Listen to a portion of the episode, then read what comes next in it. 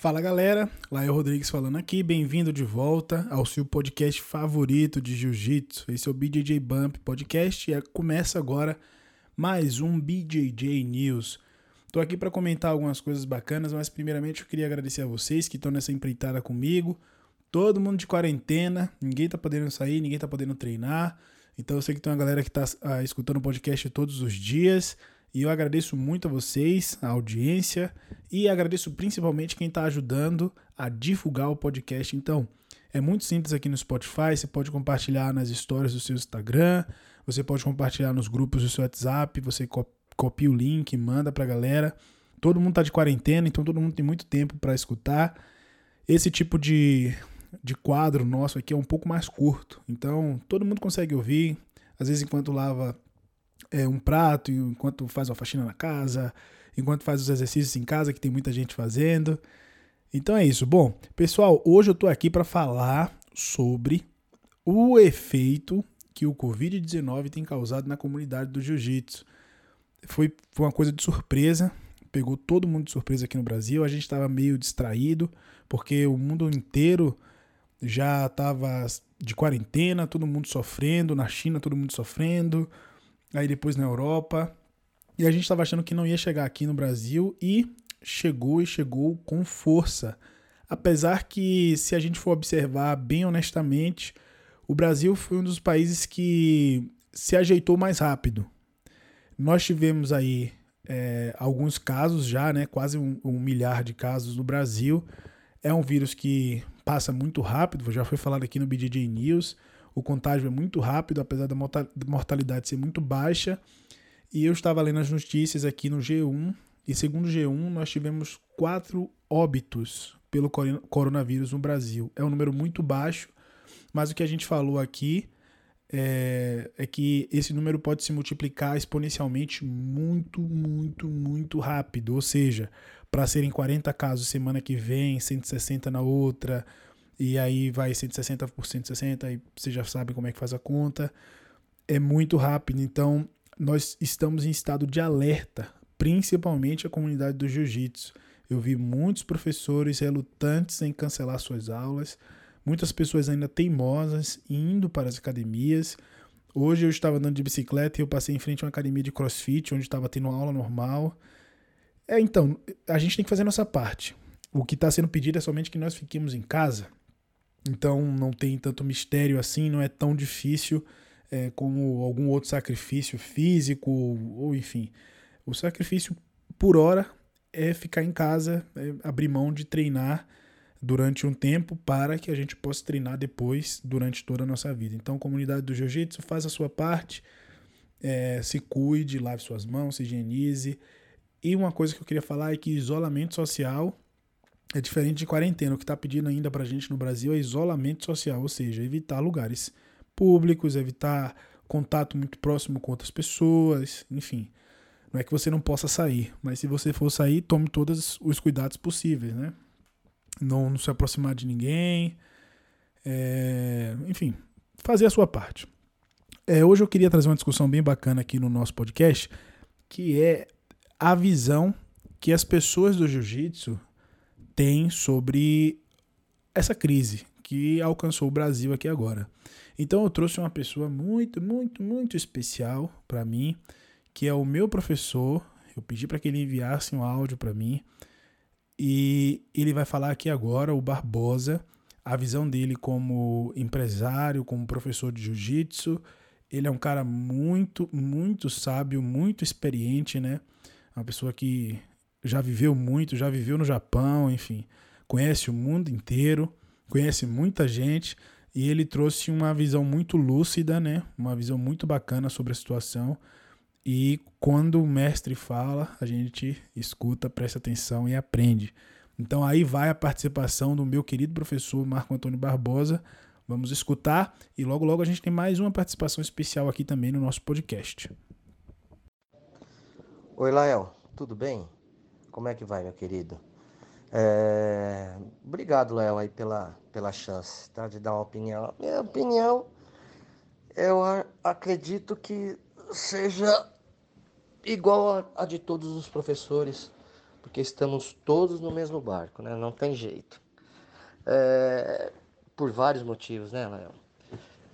O próprio, o próprio motivo da, da doença, né? E, e as autoridades, né? Que pediram para fechar até 30 do mês que vem. Não sei se isso daí vai ser cumprido, de repente a, a, a termine antes, mas vendo a situação em outros lugares, né, em outros países, eu estou conversando com pessoas de outros lugares, alguns, né, principalmente na Itália, né, vai ficar até 4 de abril, 3 de abril. Lá os caras já estão trancafiados quase um mês. Vai dar um mês e meio lá, um mês e meio, dois. Na Coreia, é, o meu, o meu amigo ficou dois meses, perdão, duas semanas lá em Seul. E olha que Seul é a capital, né? Provavelmente onde tem o maior foco. Eles ficaram duas semanas fechados. Eles fecharam duas semanas a academia. Aí eu não, não tenho ideia, né? Não sou especialista no assunto. Tomara que esse, né, esse episódio que todos nós estamos passando termine rápido, né? Termine logo. É... E o ruim é isso daí mesmo, né, Lael? Poxa vida, é, alguns professores com certeza vão passar dificuldade. Alguns não, acho que muitos professores vão passar dificuldade. É, professores que têm a própria academia, que de repente, que é que acontece com a maioria, né? O cara trabalha hoje para pagar a conta amanhã, né? Vivia sempre ali no, no limite. Alguns aí tem uma reserva, né? essa reserva para uns é, é mais, para outros nem tanto, tá? mas nós sabemos que as contas continuam. Tá? E como está todo mundo no mesmo barco, provavelmente muitos vão deixar de pagar conta para poder comer. Né? É... Imagina você tendo, tendo uma família vendo teus filhos, você vai pagar conta ou vai guardar um dinheiro para comer? Que dure aí, vai, um mês. Vamos torcer para que não passe disso. É, aí até os alunos começarem a voltar, né, por vários motivos, de repente alguns por desconfiança ainda, outros por não ter dinheiro mesmo, né, porque como vamos estar todos no mesmo barco, vai faltar dinheiro no mercado. Né? Como eu falei antes, quem tem uma reserva aí se garante e volta. Quem não tem, vai ter que recomeçar. Né? Vai ter que recomeçar. E, e, essa, e essa volta da, ma da maioria né, dos alunos, eu acredito que leve um tempo aí para a gente poder recuperar esse, esses alunos que, que estão para voltar. E com certeza todos vão estar loucos para voltar a treinar né? não vão estar aguentando mais, porém, o que vai lhes faltar é dinheiro. Aí vem mais uma vez a, né, a solidariedade. Não sei se todos vão conseguir ou se vai conseguir é, é, é, trabalhar esse, esse lado um pouco mais, né? Alunos que, por exemplo, que não vão ter dinheiro ou vão ter menos menos dinheiro para poder para poder voltar, conversar com o professor, né, fazer acordos com o professor, com a academia. Eu acredito que todos, quando voltarem, vão ter que ser flexíveis, tanto os donos de academia, os professores, quanto os alunos. Né? A gente vai ter que ser muito flexível. Nós vamos ter que ter muita é, é, tranquilidade e flexibilidade para que possamos voltar ao normal. Esse primeiro semestre praticamente é perdido, né, né Lael? Você como professor também sabe disso.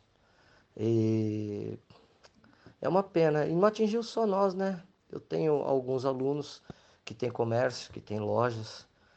Muitos já estão desesperados e pessoas que têm lojas grandes, grandes, que o sujeito lá tem 30 funcionários, 20 funcionários. Imagina esse cara. O desespero que ele deve estar. Tá. Já tá, o cara tava perdendo os cabelos. Né? Como vai pagar? Né? Como vai pagar? Todo mundo parou de consumir. Hoje eu fui buscar umas faixas lá na Budokan. Né? E a Budokan é grande, trabalha com judô, né? Eles não trabalham muito com, com o Gil. E, poxa vida, conversando com eles, a Roberta e o Sensei, eles estavam também desesperados. Já desde a semana passada já diminuiu o fluxo de venda de kimonos. Sim, não tem aluno, não tem compra. Né? E eles trabalham no mesmo mercado que a gente. Né? Tra nós trabalhamos no mesmo, no mesmo mercado.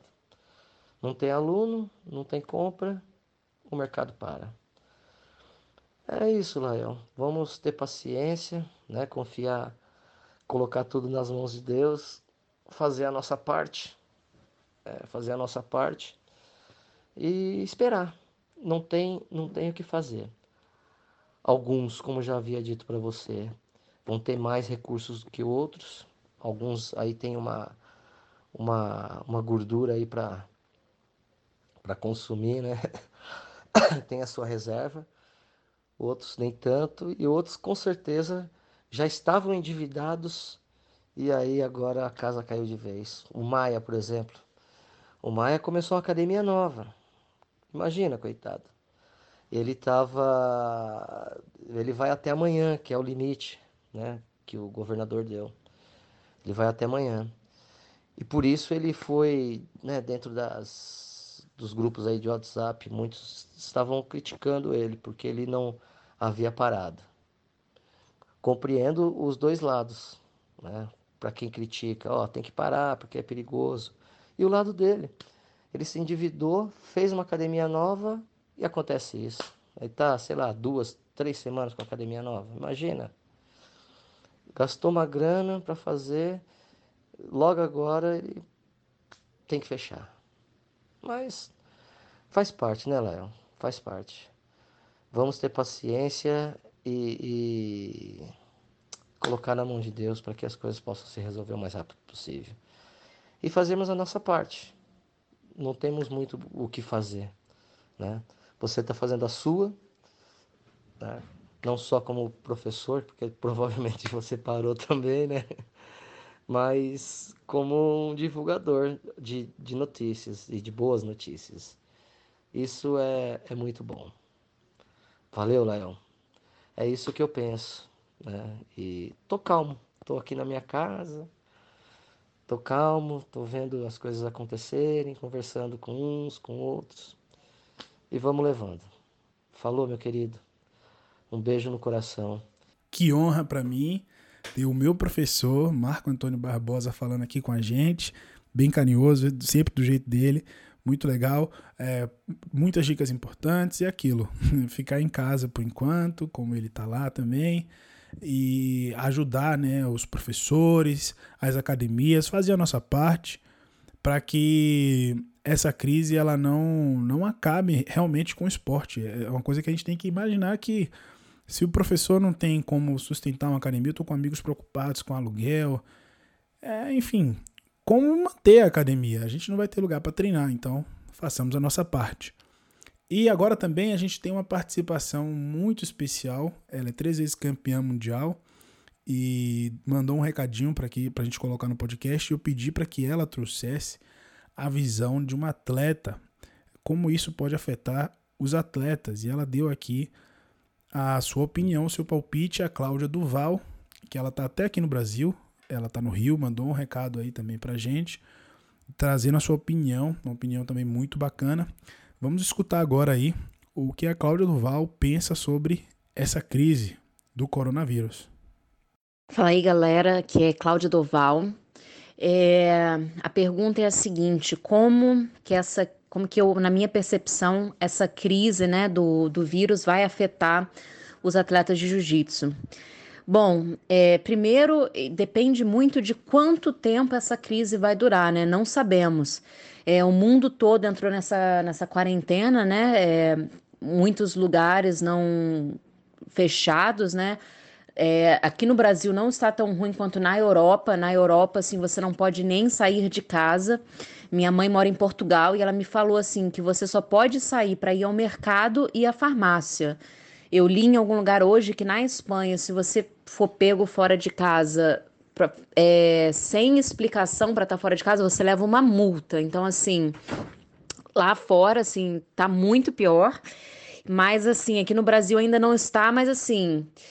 O que acontece é o seguinte: quanto tempo vai durar essa crise, né? Assim, é quarentena, mas daí daqui duas semanas acabou? Não sabemos. Então, tudo depende de quanto tempo vai durar essa, essa crise, né? E, bom, como que isso afeta os atletas de jiu-jitsu? Eu acho que assim, é... o atleta de jiu-jitsu, o que, que ele faz? Ele compete, ele dá aula, ele treina. Então, com tudo fechado, sem academia, é muito difícil você conseguir treinar. É, no máximo, o pessoal que tem tatame em casa consegue treinar entre si, né? Ou então algumas academias ainda estão funcionando, mas aquele treino mesmo de alto rendimento fica difícil ter. É, então, eu acho que assim, é, o, o fato também de não poder competir também influencia, porque assim, como é que o atleta ganha seu dinheiro, né? Ele tem o patrocínio e ele também dá aulas. Então, assim, se ele não compete, o patrocinador também, devido à crise, o patrocinador também não está ganhando dinheiro que ele vai poder repassar para o atleta. E também, né, é, dando aulas, assim, com muitos lugares fechados, você não pode ter, é, ter aglomeração, né? Então você não pode dar a aula. Eu acho que assim, o atleta ele consegue se segurar, depende também do nível do atleta, assim, de repente até um mês, dois meses, mas dependendo do tempo da crise, realmente vai afetar demais. Então não sabemos é, como que as pessoas vão conseguir lidar com isso, né? Porque ainda é uma coisa nova, né? Aliás, o, o vírus não é novo, ele já está em um tempo, mas esse essa quarentena, né, fechar o mundo é uma coisa nova. Então, eu sinceramente não sei como que vai afetar e como que as pessoas vão sair dessa, mas estou torcendo para que isso é, passe logo e todo mundo esteja é, são e salvo, né? Ninguém doente e que tudo volte ao normal. Então é isso, pessoal.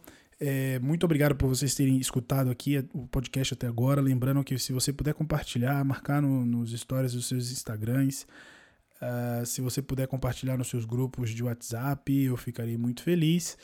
É, tentarei postar também durante todo esse período de quarentena um podcast por dia.